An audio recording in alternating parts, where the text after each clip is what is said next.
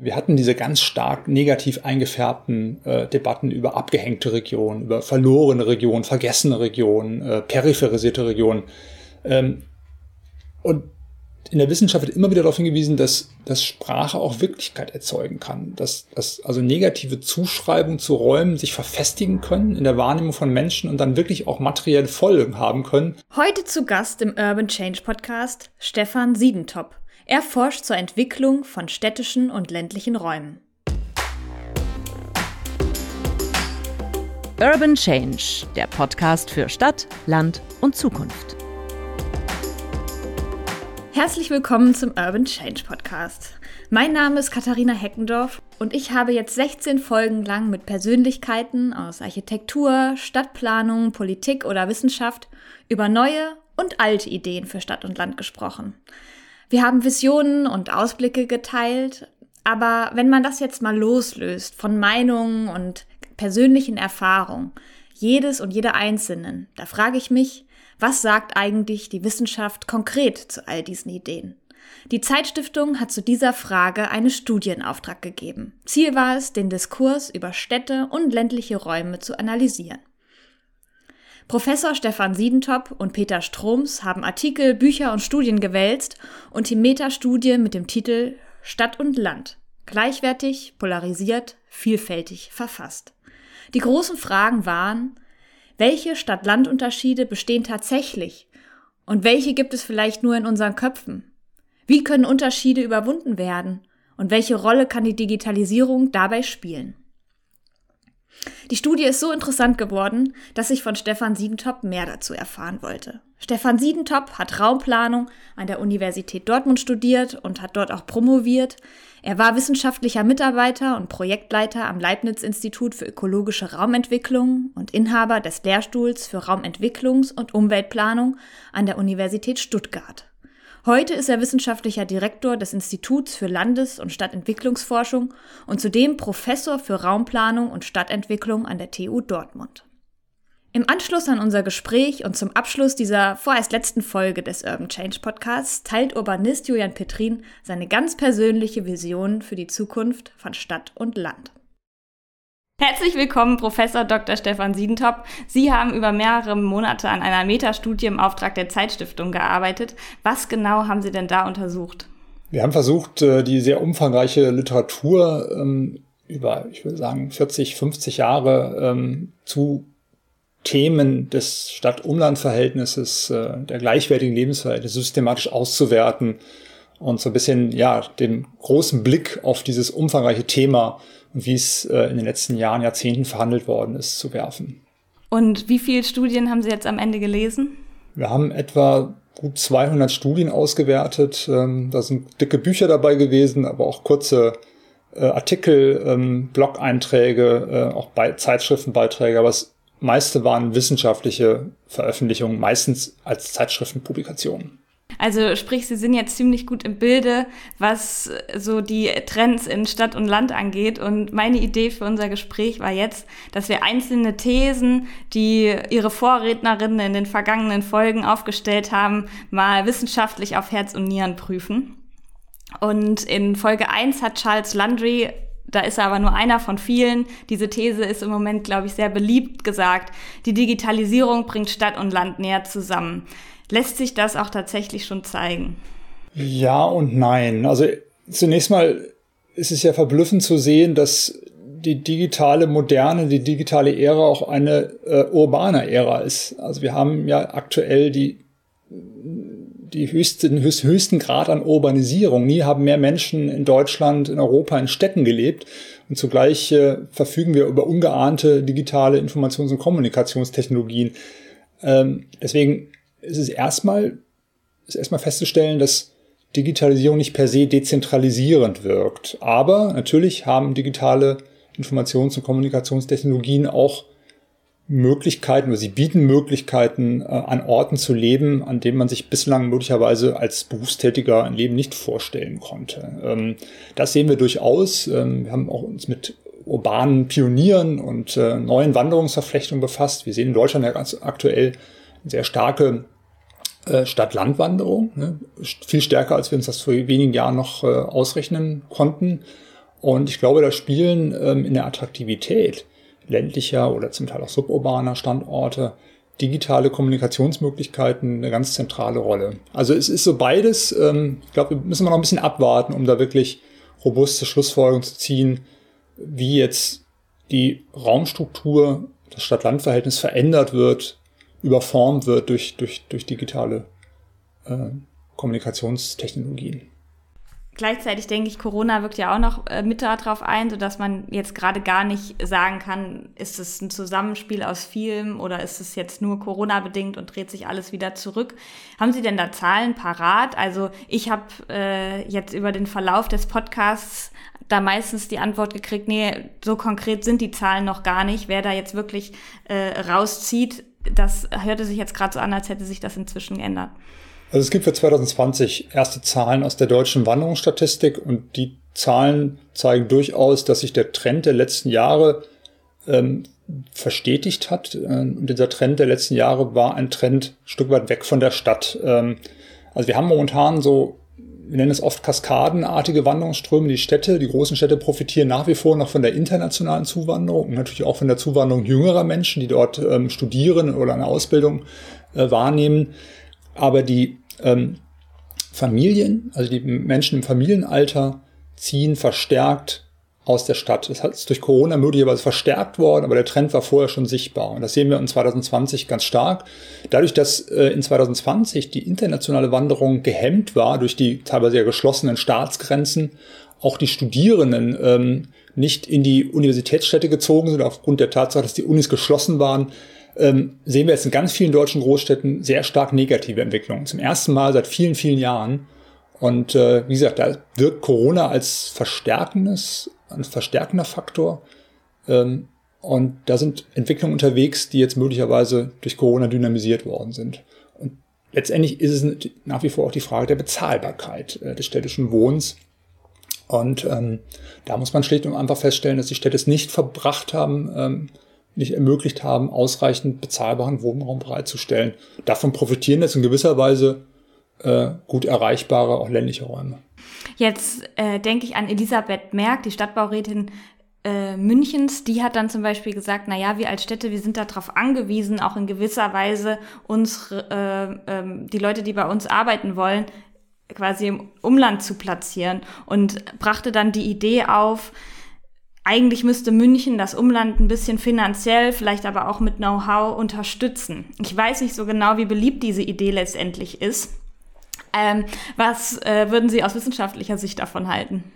Ja, eigentlich ist es traurig, dass wir es immer noch als Idee diskutieren, weil ich, es ist unbedingt erforderlich, dass, dass, dass große Städte und ihr Umland, nicht nur das engere suburbane Umland, auch das weitere ländliche Umland als Einheit begriffen wird, als einen, sag ich mal, Siedlungs- und Lebensraum, ähm, der, der integriert funktioniert in der Lebenswelt der Menschen, in der, in der Lebenswelt äh, der Unternehmen, die dort tätig sind. Und es ist traurig, dass dieses Thema immer noch sehr unterentwickelt ist und äh, wir da immer noch ähm, ja, in der Phase von Pilotvorhaben sind, wenige Modellvorhaben, die versucht haben, solche Stadt-Land-Verbünde zu institutionalisieren, brauchen dringend äh, soziale, politische Innovation in diesem Bereich, äh, um Stadt und Land in ihrer Vielschichtigkeit, in ihren jeweiligen Stärken ähm, ja, weiterzuentwickeln. Und ähm, da sehe ich einfach großen Nachholbedarf, was Politik und Verwaltung anbetrifft. Äh, haben Sie da Beispiele, was so mögliche Kooperationsmöglichkeiten sind? Also geht es dann vor allen Dingen um Geld und Transfer aus den großen Städten raus aufs Land oder gibt es vielleicht sogar Sachen,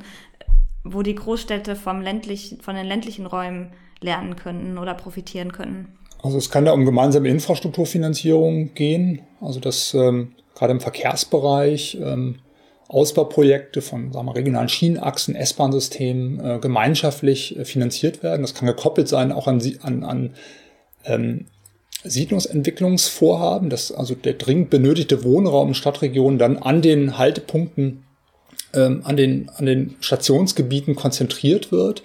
Ähm, da können Großstadt und Landkommunen auch zusammenarbeiten ähm, im Sinne von ja, Interessensausgleich, ähm, Finanzierungsvereinbarungen können geschlossen werden, es sind die Großstadt an den Entschließungskosten beteiligt. Ähm, solche Dinge gibt es zum Teil im Pilotvorhaben schon, aber sie sind noch, ja, ich sag mal, exotisch und, und eher die Ausnahme als die Regel. Deswegen glaube ich, ist es ganz wichtig, in diese Richtung weiterzudenken. Wir haben uns ja auch mit ähm, Entwicklung im Ausland befasst. Ähm, in manchen Ländern äh, ist man bei diesem Thema schon ein Stück weit weiter und ein sehr schönes Beispiel, was ich an dieser Stelle gerne erwähne, ist äh, das sogenannte Agglomerationsprogramm in der Schweiz.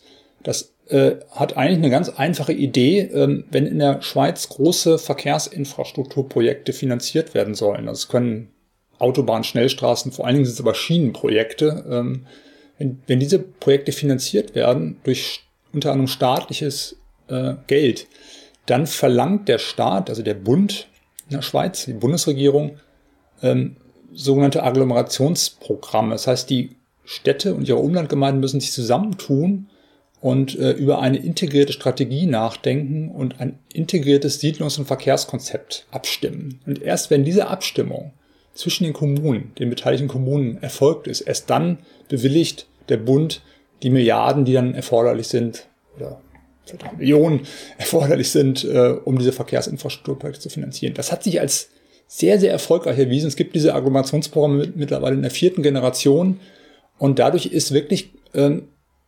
Kooperation angereizt worden, nicht erzwungen worden, sondern angereizt worden. Keine, äh, keine Kommune war verpflichtet, da mitzumachen. Aber wenn man eben dann von den Fördermitteln, von den Finanzierungsmitteln profitieren will, muss man entsprechend sich einigen zusammensetzen. Und so etwas stelle ich mir auch in Deutschland vor. Das wäre, glaube ich, relativ niedrigschwellig umsetzbar in Zukunft. Was ich zum Beispiel aus dem Gespräch mit Ole Keding noch so mitgenommen habe, war, dass man am Ende dann doch froh ist, wenn quasi die leidigen Themen an die andere Kommune abgegeben werden. Also der Müllabladeplatz, die Autobahn, aber die Arbeitsplätze dürfen gerne in die eigene, Verwal in die eigene Verwaltung kommen. Warum herrscht denn an einigen Orten hier noch der dieses, ja, sagen Florians-Prinzip in gewisser, in gewisser Weise. Vielleicht in gewisser Weise die Natur der Sache, dass natürlich die attraktiven Unternehmen gerne in die eigene Gemeinde sollen und vielleicht die, die, ja, die unangenehme Infrastruktur gerne bei den Nachbarn ist. Das ist, glaube ich, erstmal gar nicht lebensweltlich so, ja, so überraschend, dass das so ist. Ähm, ein Problem, glaube ich, ist bei der interkommunalen Kooperation, ähm, dass es häufig nicht erreicht wird, dass es sowas wie Kosten-Nutzen-Ausgleiche gibt. Das heißt, natürlich, wenn wir über interkommunale Gewerbegebiete oder so etwas nachdenken, gibt es immer Kommunen, die stärker und weniger stark davon profitieren. Nehmen wir mal das Beispiel Gewerbegebiete. Ähm, da, da, ist natürlich die, die Sitzgemeinde A, stärker belastet, weil die Siedlungsentwicklung dort passiert. Natürlich hat sie aber auch äh, als Sitzgemeinde einen Vorteil in der Imageentwicklung zum Beispiel, dass dort äh, moderne Unternehmen sich ansiedeln.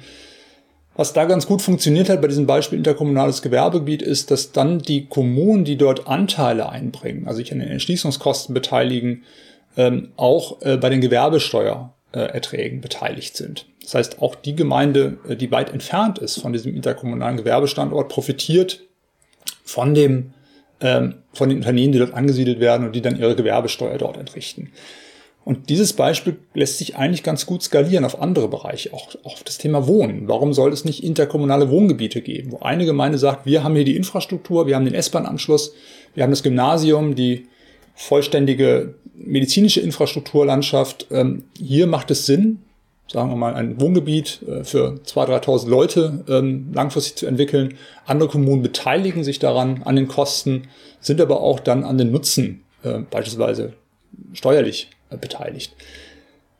Das ist eigentlich der Weg, also systematisch darüber nachzudenken, wie Kooperation ähm, zwischen Kommunen ähm, bezüglich der Anrechnung von Kosten und Nutzen äh, ja, erleichtert werden und da Anreize geschaffen werden. Da sind wir in einigen Bereichen gut. Wie gesagt, beim Gewerbe funktioniert das schon ganz ordentlich. Beim anderen Themen wie Daseinsvorsorgeinfrastruktur oder Wohnen, da ist noch viel Luft nach oben.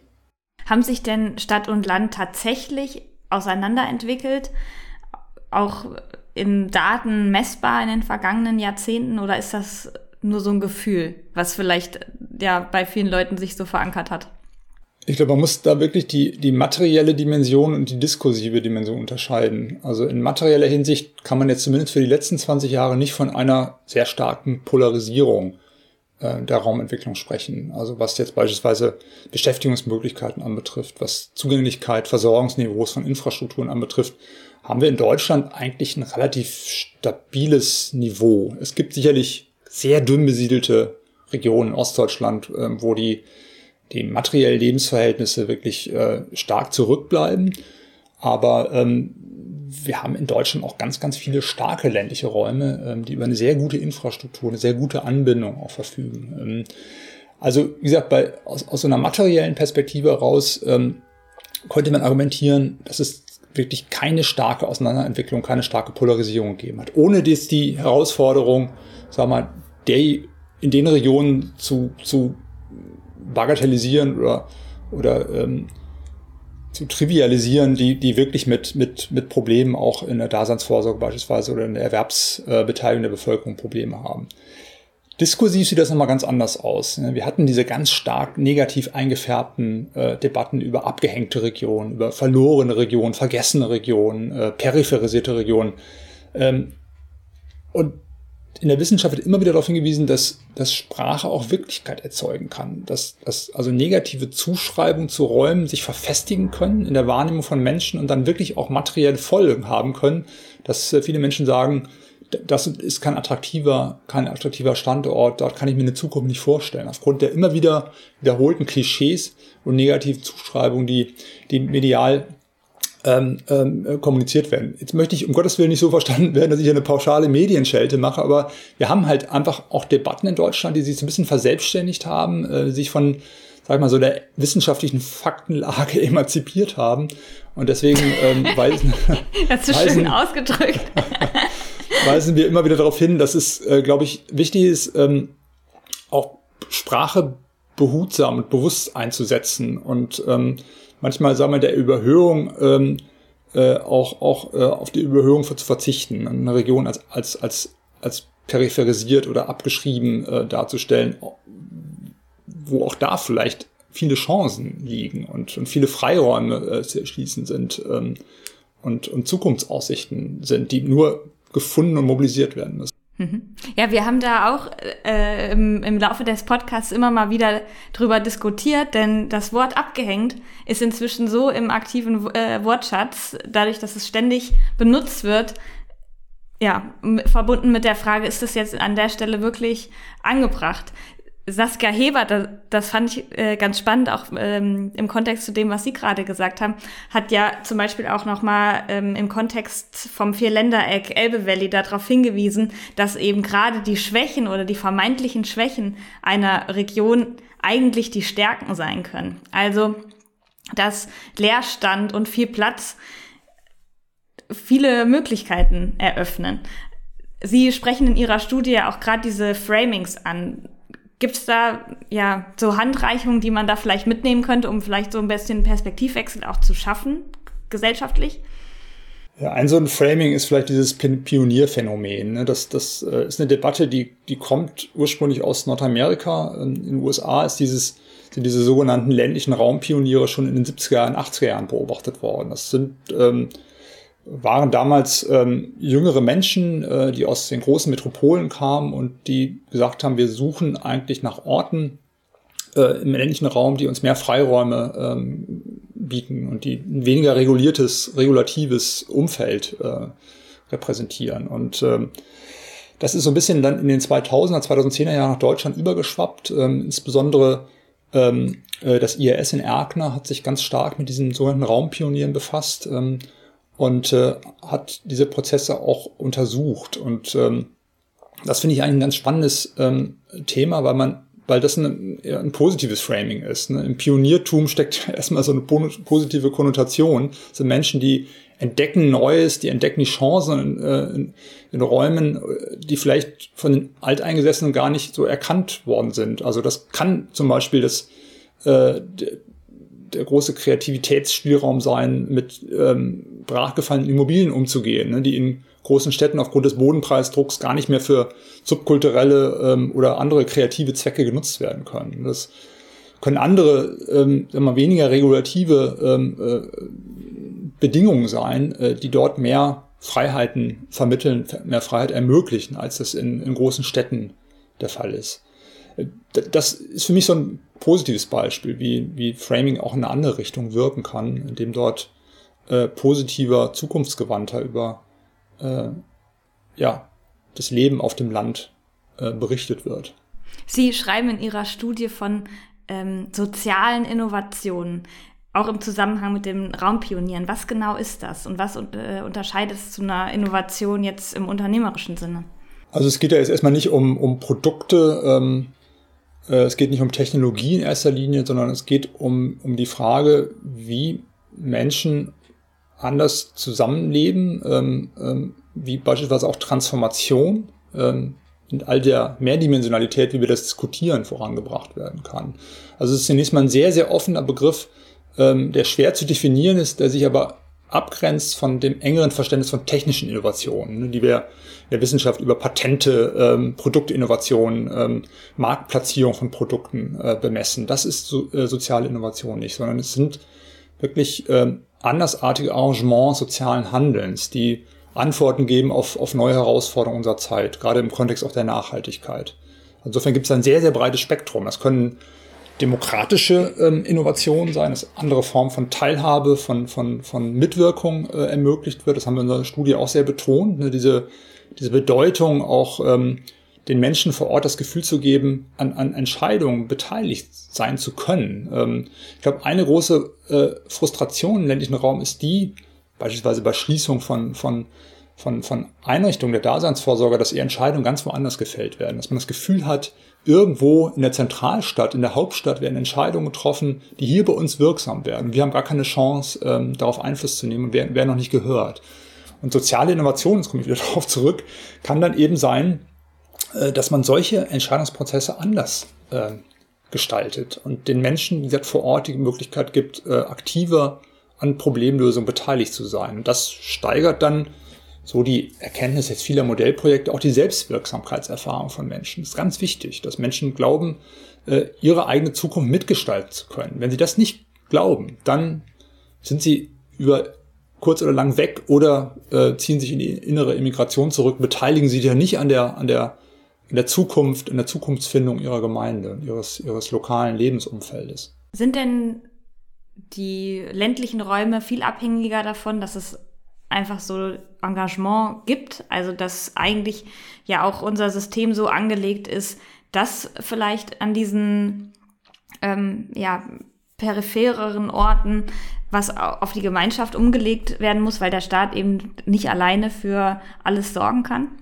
Ja, das ist sicherlich so. Ne? Auch weil der Staat sich ja zum Teil zurückgezogen hat und auch die Kommunen viele Leistungen, die vielleicht in den 70er, 80er Jahren noch, noch ähm, angeboten worden sind, nicht mehr leisten konnten oder wollten, ne? je nachdem, welchen Hintergrund das hat. Also ich nehme als Beispiel ähm, äh, die, die, der ÖPNV, der sich zum Teil ähm, wirklich aus dem ländlichen Raum zurückgezogen hat. Ne? Und in diese Lücken, die da Staat und Kommunen geschaffen haben, stoßen jetzt zum Teil äh, zivilgesellschaftliche Initiativen, ähm, die beispielsweise andere Formen von Mobilität praktizieren. Und da gibt es jetzt viele Versuche auch äh, über, über digitale Plattformen, Mitnehmdienste zu organisieren. Ähm, solche Dinge sind sicherlich wichtig. Ähm, wir sagen, wir argumentieren immer, dass zivilgesellschaftliches Engagement natürlich nicht äh, missbraucht werden darf, äh, um, um sagen wir, staatlichen Rückzug aus der Daseinsvorsorge äh, zu, zu rechtfertigen, ne? ähm, sondern wir haben in unserer Studie gesagt, es bedarf sowas wie eines Co-Designs. Ähm, wir müssen zukünftig Daseinsvorsorge, Infrastrukturleistungen äh, gemeinschaftlich organisieren. Das heißt, ähm, es muss eine klare Rahmensetzung geben des Staates, auch Garantieleistungen, definierte Garantieleistungen geben, die der Staat äh, gewährleistet. Und ähm, dann kommen zivilgesellschaftliche Player dazu, die gemeinsam ähm, mit, mit Staat und Kommune entsprechende ähm, ja, Leistungen erbringen können. Ein gutes Beispiel sind diese Bürgerbusse. Die werden immer wieder als, als, als auch als, als Best Practice ähm, äh, verstanden, ich glaube auch zu Recht. Ähm, nicht überall funktionieren sie wirklich gut, aber ähm, äh, in vielen Regionen hat man damit sehr gute Erfahrungen gemacht. Ähm, und das ist ein gutes Beispiel für Co-Design, weil es nicht nur einfach das Fahrzeug ist, wo eine ehrenamtliche Fahrerin oder ein Fahrer einsteigt und Leute mitnimmt, sondern das muss in die Taktfahrpläne rein, äh, das muss vernetzt werden, äh, es muss Versicherungsschutz geben für diejenigen, die da äh, als Fahrpersonal arbeiten. Ne, insofern, das meine ich mit Rahmensetzung, ähm, das muss erfolgen, damit ähm, zivilgesellschaftliches Engagement wirklich fun funktionieren kann, bis hin zur, zur Ausgestaltung der Finanzierung, ähm, äh, der, der Fahrzeugerhaltung und so, und so weiter. Und wie weit dürfte sich oder sollte sich der Staat vielleicht auch zurückziehen, wenn man jetzt denkt, im Zuge des demografischen Wandels wird es in einigen Regionen immer schlechter aussehen. Ich habe heute Morgen gelesen, die Region, in der ich gerade bin, ist die älteste in ganz Hessen. Wann ist der Punkt erreicht, wo man sagen muss, ja jetzt muss der Staat aber ein Krankenhaus vorhalten, ähm, eine Schule vorhalten, auch wenn da nur wenige Kinder drin sind und das Krankenhaus vielleicht rote Zahlen schreibt? Ich finde diese Rückzugsvokabel, die, die nutzen wir ja, um, um Prozesse zu beschreiben, aber sie sollte natürlich auf keinen Fall, ähm, sag ich mal, staatliche Programmatik ausdrücken. Also der Staat sollte eigentlich präsent sein sein. Er kann natürlich nicht an jedem Ort präsent sein. Wir können nicht in jedem Ort äh, sagen wir, die gleichen Infrastrukturleistungen anbieten. Das ist völlig klar. Ähm, wenn wir nochmal ins Ausland schauen, da haben, haben viele Länder, insbesondere im skandinavischen Kontext, eigentlich gute Erfahrungen gemacht mit so einer regionalen Bündelung von Angeboten. Also beispielsweise Facharztzentren an bestimmten gut erreichbaren Standort anzu, äh, anzusiedeln. Das heißt, Menschen, die dann in Orten leben, wo es eben keine Hausärzte mehr gibt, kommen da aber gut hin mit einem, ne, mit einem auch dann zu optimierenden Mobilitätssystem und haben dort dann eine gebündelte, wirklich hochleistungsfähige Angebotsstruktur, die sie vorfinden. Das heißt, der Staat zieht sich nicht zurück, sondern er, er organisiert seine Leistung nur anders, äh, in anderer standörtlicher, anderer organisatorischer Form. Das ist, glaube ich, wichtig. Ähm, äh, auch da ist wieder Sprache wichtig. Wenn wir von Rückzug sprechen, dann, ähm, dann fühlen Menschen sich natürlich zurückgelassen, ähm, ähm, aber die Antwort muss eher sein, wir äh, bieten Angebote an, die nachhaltig zukunftsfähig sind, ähm, möglicherweise natürlich mit längeren Wegen äh, einhergehen beim Aufsuchen dieser, dieser Leistung, aber ähm, wir können garantieren, äh, dass die Leistungserbringung nicht wegbricht, nicht wegfällt. Und das ist, wie gesagt, eine Organisationsaufgabe, die ich sehe. Sie schreiben auch, dass wir da zum Beispiel von Schweden einiges lernen können, weil die schon immer Regionen hatten, wo wenige Leute gelebt haben. Was genau könnte man denn da mitnehmen? Ja, das ist, glaube ich, dieses, dieses Prinzip der, der, der Infrastrukturbündelung ganz entscheidend. Ne? Also ähm, äh, Lernorte zu schaffen, Versorgungsstandorte zu schaffen, wo bestimmte staatliche Leistungen äh, gebündelt äh, kollektiv angeboten werden. Und äh, das vielleicht zu verbinden auch mit, äh, mit digitaler Modernisierung, äh, das in, in, bei ganz starken äh, großen äh, Distanzen zwischen Wohnort und, und Beschulungsort dann auch ähm, digitale äh, Lernformen äh, hinzukommen. Ähm, ganz extrem, sage ich mal, vom, vom demografischen Wandel betroffenen Regionen lassen sich natürlich auch Internatslösungen und so etwas vorstellen, ähm, dass Kinder dann in der Woche äh, am Schulort sind und dann am Wochenende wieder in ihrem äh, angestammten Elternort ähm, leben. Das ist jetzt, glaube ich, für Deutschland mit unserer Raumstruktur weniger relevant, aber wichtig ist wirklich ähm, wegzukommen von diesem entweder oder, entweder wir haben eine ganz kleinteilige wohnortnahe Versorgung oder wir haben gar keine Versorgung und der Staat hat sich zurückgezogen. Das äh, ist aus meiner Sicht eine Schwarz-Weiß-Zeichnung, die der, der, der Realität nicht gerecht wird, sondern wir müssen sinnvoll drüber nachdenken, ähm, zu bündeln und das mit guter Erreichbarkeit äh, auch aus peripheren Orten, aus kleinen ländlichen Orten äh, zu verknüpfen. Klagen wir denn eigentlich in Deutschland auf viel zu hohem Niveau? Also Jens Südekum hat zum Beispiel gesagt, naja, wir haben in Deutschland äh, so viele Hidden Champions eben auch in der Fläche. Wir müssen jetzt nur schaffen, dass die auch weiter in der Fläche bleiben. Würde ich, also ich habe ja eben gesagt, wir haben in Deutschland ganz, ganz viele sehr starke ländliche Räume. Ne? Das, da muss man jetzt nicht nur nach Süddeutschland gucken, das wird natürlich immer reflexartig gemacht. Da guckt man ins Ländle oder nach Nieder- oder Oberbayern, ne, wo man diese starken ländlichen Räume sieht.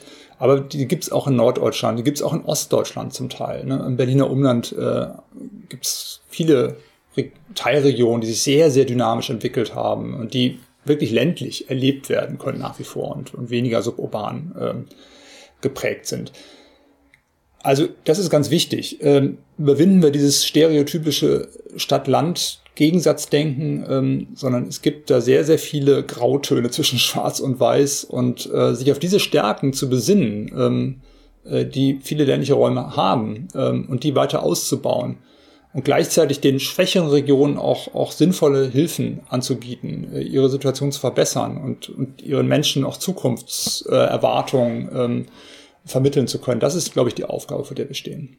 Martin Machowetz, also der hat ja lange die Zeit im Osten geleitet, sagte dann auch, naja, es gibt immer mal wieder Unternehmen, die halt in Osten kommen, aber die meisten sind halt schnell wieder weg, wenn erstmal die Fördergelder wieder aufgebraucht sind. Gibt es da Konzepte zu sagen, man schafft es vielleicht wirklich in Regionen, die heute nicht so gut dastehen, Unternehmen anzusiedeln und woran hapert das häufig? Also ich denke, das sind ja verschiedene Faktoren, die darauf einwirken. Also auf der einen Seite wird dann immer erwähnt, äh, ja, es gibt keinen, äh, der Breitbandausbau ist noch nicht weit genug, aber dann sind auch häufig einfach gar keine Fachkräfte zu finden. Und äh, so lässt sich, lässt sich das, denke ich mal, immer weiter spinnen, so dass ich mich frage, wie kann man denn vielleicht aus so einer Negativspirale wieder rauskommen? Also das Thema Fachkräfte ist natürlich ein ganz, ganz entscheidend. Nicht nur für Ostdeutschland. Es wird auch viele äh, ländliche und auch, auch natürlich viele urbane Regionen Westdeutschland genauso in den nächsten Jahren ähm, treffen, wenn die geburtenstarken Jahre der Babyboomer dann ähm, in, das, in das Ruhestandsalter kommen. Das wird ein gesamtgesellschaftliches Problem werden. Und heute schon klagen unglaublich viele Unternehmen bundesweit über enorme Probleme, äh, Fachpersonal zu bekommen.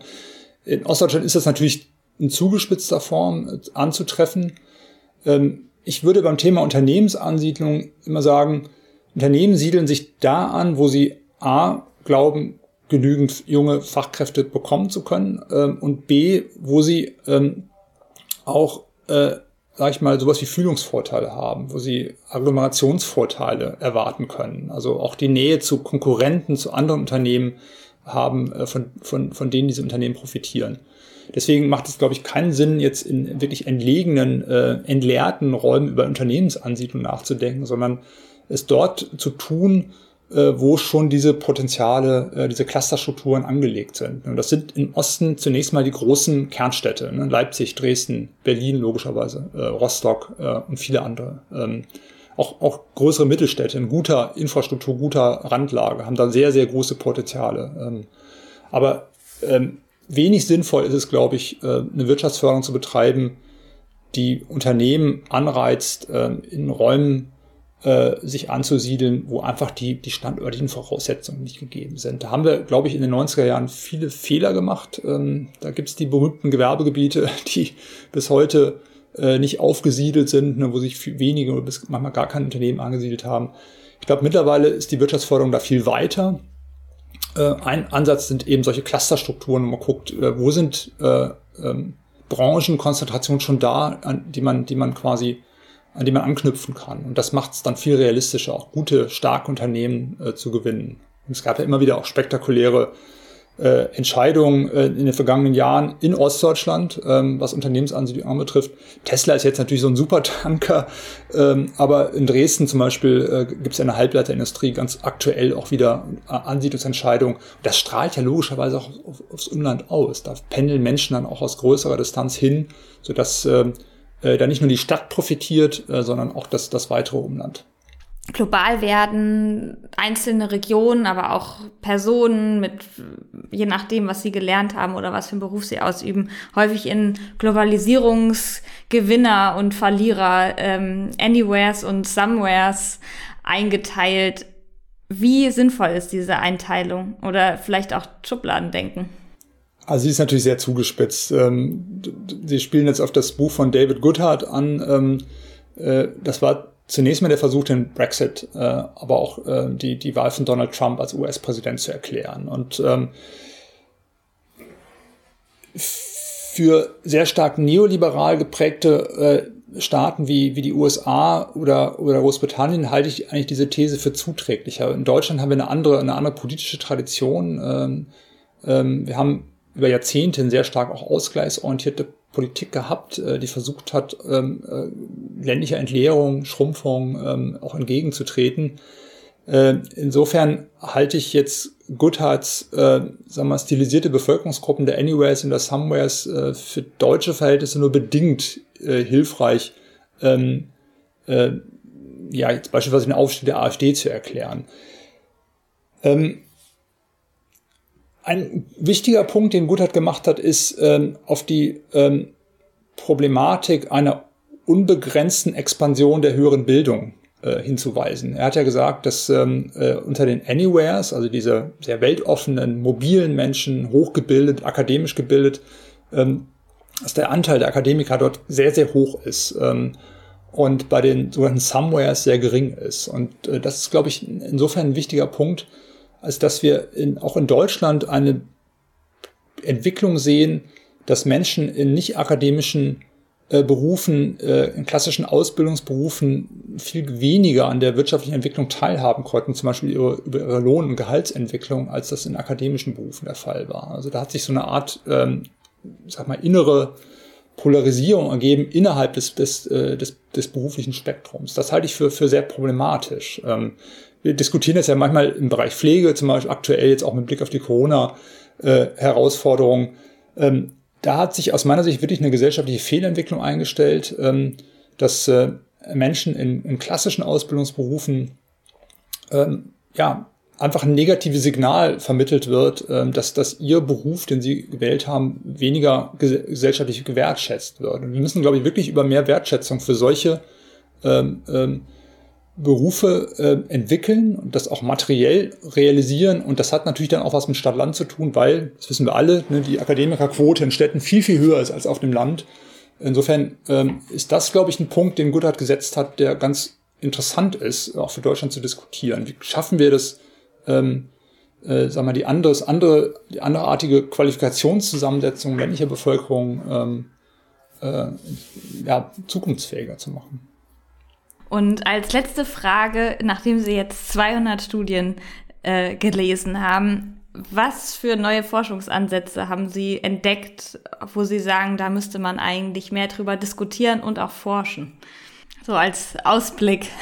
Gute Frage. Also eigentlich für mich war sehr erhellend äh, zu sehen, ähm, dass es so, ich sag mal so, so lange Wellen gibt in der Diskussion, ne? ähm, dass, dass die die Ideengeschichte, äh, wie beispielsweise gleichwertige Lebensverhältnisse hergestellt haben, nicht so ein langer Strom ist, der sich in eine bestimmte Richtung entwickelt, sondern es ist eher sowas mehr anderen, es ist. Ähm, und äh, dann auch ähm, manchmal 10, 20, 30 Jahre später Debatten äh, wieder aufflammen, die, die eigentlich schon mal geführt worden sind. Und ich glaube, ganz wichtig ist, äh, sich das bewusst zu machen und, ähm, äh, und sich in aktuellen Debatten auch darauf zu beziehen, ähm, wie, wie, sagen wir die Vor- und Vorvorgeneration mit diesem Thema umgegangen ist. Ähm, das ist, glaube ich, ganz wichtig, sowas wie einen intergenerationellen Diskurs zu ermöglichen ähm, über, ähm, über ähm, ja, gute Zukunft äh, auf dem Land und, und gleichwertige Lebensverhältnisse. Das ist uns nochmal klar geworden, äh, wenn wir auch Studien uns angeschaut haben, die nicht ganz aktuell sind, sondern die vielleicht schon einige Jahre oder Jahrzehnte zurückliegen. Also wir haben schon sowas wie ja, so die, die, die langen Themenwellen und äh, das fand ich ganz, ganz, ganz erhellend. Wenn jetzt tatsächlich alle Leute von der Stadt aufs Land ziehen würden. Das wird nicht passieren. Ist das dann sorry, auch. Sorry.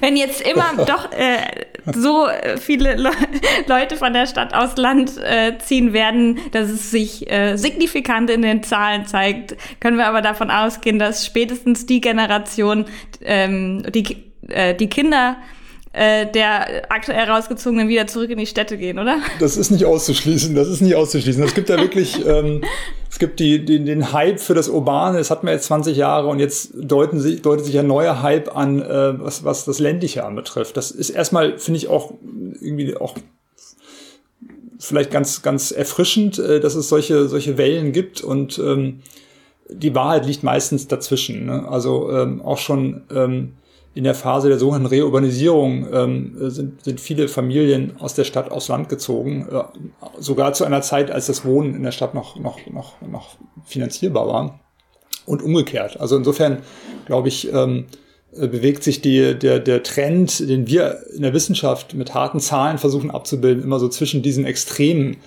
äh, äh der, der Diskussion, ne? zwischen ja, Landboom, Großstadtfeindlichkeit und umgekehrt. Ja. Herzlichen Dank für das Gespräch, Stefan Sientop. Vielen Dank. Ja, und falls Sie, liebe Hörerinnen, lieber Hörer, jetzt noch mehr wissen wollen, in den Show Notes finden Sie den Link zur Studie. Julian Petrin zeigt nun auf, warum auch in der Regionalentwicklung künftig viel mehr Kooperation statt Konkurrenz gefragt ist. Julian ist Urbanist und Stadtforscher, Gründer der Urban Change Academy und Professor für Smart City Solutions an der Hochschule für Technik in Stuttgart. Wir haben in den vergangenen Folgen dieses Podcasts ganz unterschiedliche Perspektiven auf das Thema Stadt-Land kennengelernt. Wir haben uns gefragt, ob wir gerade ein Peak City erleben und das Land zum neuen Sehnsuchtsort wird.